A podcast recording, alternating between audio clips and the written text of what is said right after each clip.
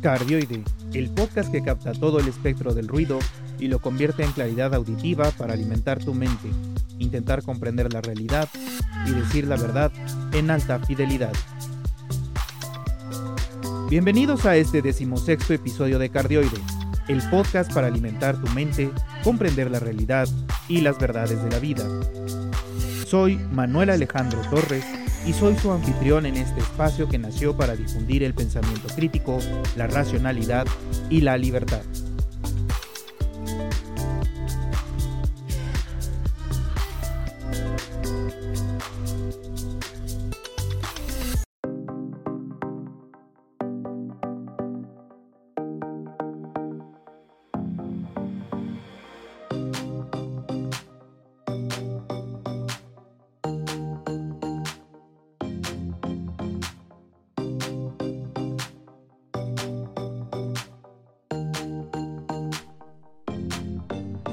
Arranquemos con esta educativa sección llamada Conoce a tu Homo sapiens. Hoy hablaremos de los diversos sesgos cognitivos a los que el humano es sometido o se somete a sí mismo. Para empezar, debemos entender que todos hemos caído o todos somos susceptibles de caer en ellos. Por otra parte, el caer en ellos no es sinónimo de debilidad mental, ni mucho menos de incapacidad, pero también al igual que la ignorancia, es un problema del que debemos hacernos responsables y atentos para identificarlo. Estos sesgos hacen que interpretemos o entendamos la realidad en una manera muchas veces incorrecta y a su vez influyen en la forma en la que actuamos y en las decisiones que tomamos. En esta ocasión mencionaremos tres sesgos muy comunes y de los que hoy en día seguramente alguna vez hemos escuchado hablar. El primero de ellos es el sesgo de generalización y ocurre al englobar todo dentro de una misma categoría o de tomar la realidad como una dicotomía, todo o nada. Por ejemplo, al extraer una conclusión general a partir de un simple incidente que nos lleva a pensar en palabras como siempre, nunca, todos, nadie, ninguno y muchas otras, que expresan absoluto. ¿Cuántas veces no hemos oído hablar, por ejemplo, de que todos los hombres son iguales o todas las mujeres son iguales? Claro, hay muchas o la mayoría de ellas o la mayoría de ellos puede tener ciertos rasgos. Sin embargo, si nos volcamos a la realidad, a las estadísticas y a los comportamientos que exhibe nuestra humanidad, pues veremos que encontraremos la realidad de las cosas.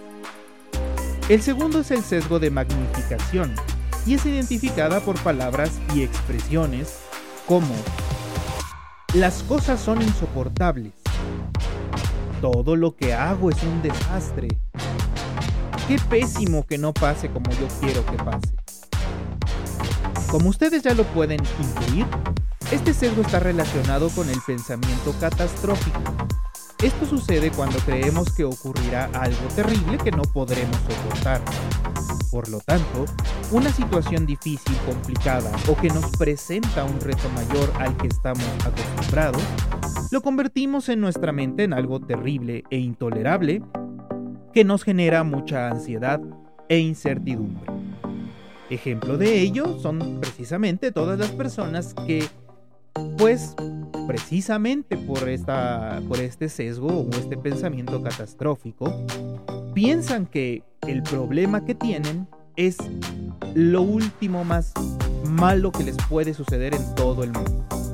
Eh, hablemos, por ejemplo, de todas las personas que se sienten indignadas por alguna señalización que se les hace o por alguna crítica constructiva o incluso porque a alguien se les olvidó nombrarlos de alguna manera.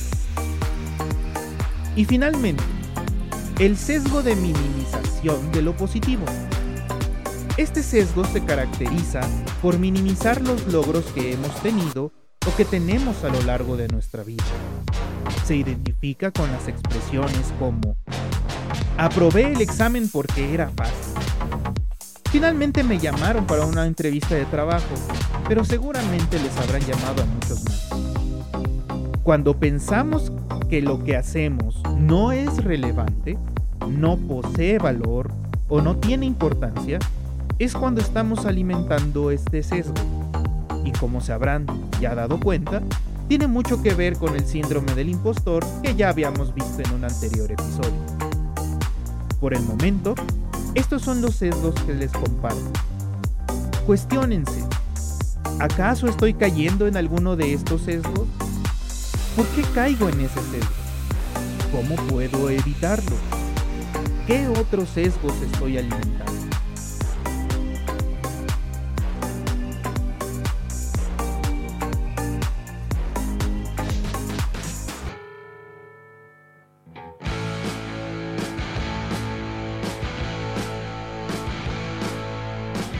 Ahora vámonos duro con la sección En mi opinión. El ambiente de polarización que hemos vivido en los últimos meses y que continuará hasta pasadas las elecciones del año 2024, o al menos eso pensamos, está colocando no solamente al gobierno en turno en una posición riesgosa, en donde pueden perder todo el poco apoyo que les queda, sino que pone en alerta a la población por posibles repercusiones que pueden darse gracias a personas inestables entre los seguidores fanáticos del presidente en turno. No solamente el presidente ha estado jugando con fuego al continuar con su retórica de confrontación y muchas veces de borracho de cantina, como bien lo dice el estimado Ángel Verdugo. Forma de comunicarse para nada inteligente ni innovadora como muchos, entre comillas, comunicólogos expertos se han atrevido a calificar, sino que también el resto de sus allegados y seguidores han ido alimentando, creyendo que le hacen un favor, que lo defienden contra los enemigos y peor aún, que defienden al propio país al defenderlo a él. Nada más lejos de la realidad. Cada que un pseudo comunicador que atiza el encono de los fanáticos seguidores del presidente, lo hace, damos un paso más a que ocurra algún incidente relacionado a la polarización del discurso político, impulsado desde el propio Palacio Nacional. Que para estas alturas no me resultaría nada extraño que en pequeños círculos o familias ya haya ocurrido algún episodio es por ello por lo que, hoy en día, valiente es aquel que se atreve a no dejarse llevar por el rencor o la revancha de cualquiera de los polos en este relato, sino que se detiene a analizar con detenimiento cada situación, cada discurso y cada acción realizada por los actores involucrados, directa o indirectamente. Es hoy un acto de desafío a la corriente, ser razonable en el actuar y en el pensar. Cosa que no es lo mismo que ser un tibio. Eso ya es agua de otro modo. Los invito a que sean valientes para atreverse a cuestionar las posturas de ambas partes, evaluarlas de acuerdo con la realidad y tomar sus propias conclusiones. No sean borregos ni de uno ni del otro lado del espectro político. ¿Ya se han puesto a analizar ambos lados? ¿Qué tanto lo han investigado? ¿Realmente se considerarían valientes al actuar de esta manera?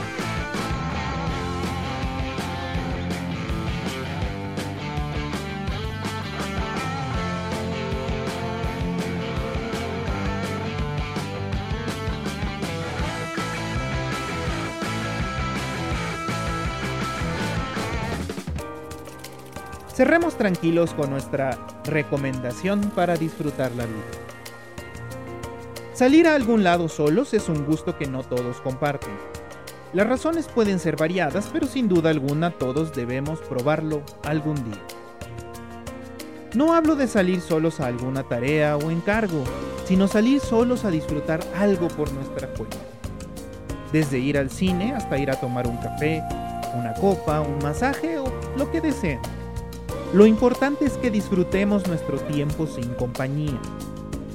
¿Por qué es importante? se preguntarán ustedes.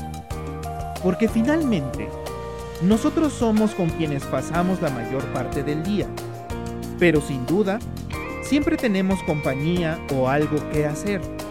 No tenemos tiempo para reflexionar solos, para escuchar nuestros pensamientos, para conseguir conocernos más. Sintámonos más cómodos con nuestra persona, con nuestros pensamientos y con nuestras emociones. Seamos más conscientes sobre lo que nuestro cuerpo hace y siente, lo que nuestra mente piensa y de la imagen que tenemos y que deseamos tener. Consintámonos más sin dejar de lado la moderación de que como seres racionales debemos tener. Es decir, no nos sobreconsintamos. Procurémonos para poder sentirnos bien con nuestros triunfos, para saber cuándo estamos siendo exigentes con nosotros mismos y cuándo debemos desistir o abandonar algo que ya no nos sea útil a nuestros propósitos. Claro que sabiendo el por qué lo hacemos.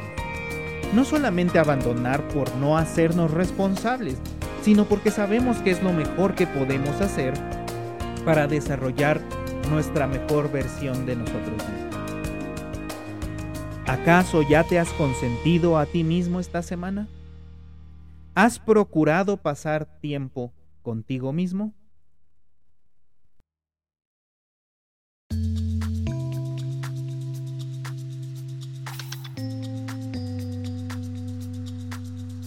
Espero que les hayan agradado los temas que tratamos hoy aquí.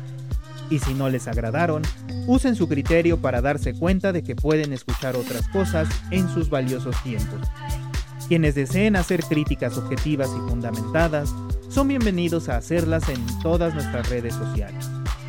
Estamos en la plataforma RSS o RSS como Cardioide Podcast. Con este mismo nombre puedes encontrarnos en Spotify, Apple Podcast, Google Podcast, iHeartRadio, Amazon Music y Deezer. En Facebook e Instagram puedes encontrarnos como Cardioide Podcast.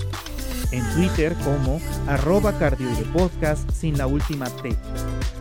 También puedes inscribirte al Patreon del canal para tener acceso previo al podcast y que puedas opinar del mismo para ver tus sugerencias, comentarios, recomendaciones o lo que desees compartir en la siguiente versión de este. Ahí mismo hay diferentes niveles que tienen, además de lo anterior, las fuentes que utilizo para informarme y hacer las secciones. Recibirás mercancía del canal y objetos impresos en 3D del canal que yo mismo fabrico. Incluso organizaremos encuentros y varitas para compartir ideas, opiniones y pasatiempos en un ambiente amistoso y de respeto. Les comunicó desde este lado de la emisión de datos Manuel Alejandro Torres. Los invito a reflexionar lo escuchado aquí y les deseo un excelente fin de semana. Disfruten mucho la vida. Lo más seguro es que solamente tengamos una y que no exista nada más allá. Las acciones aquí y ahora determinan nuestra realidad y nuestro futuro.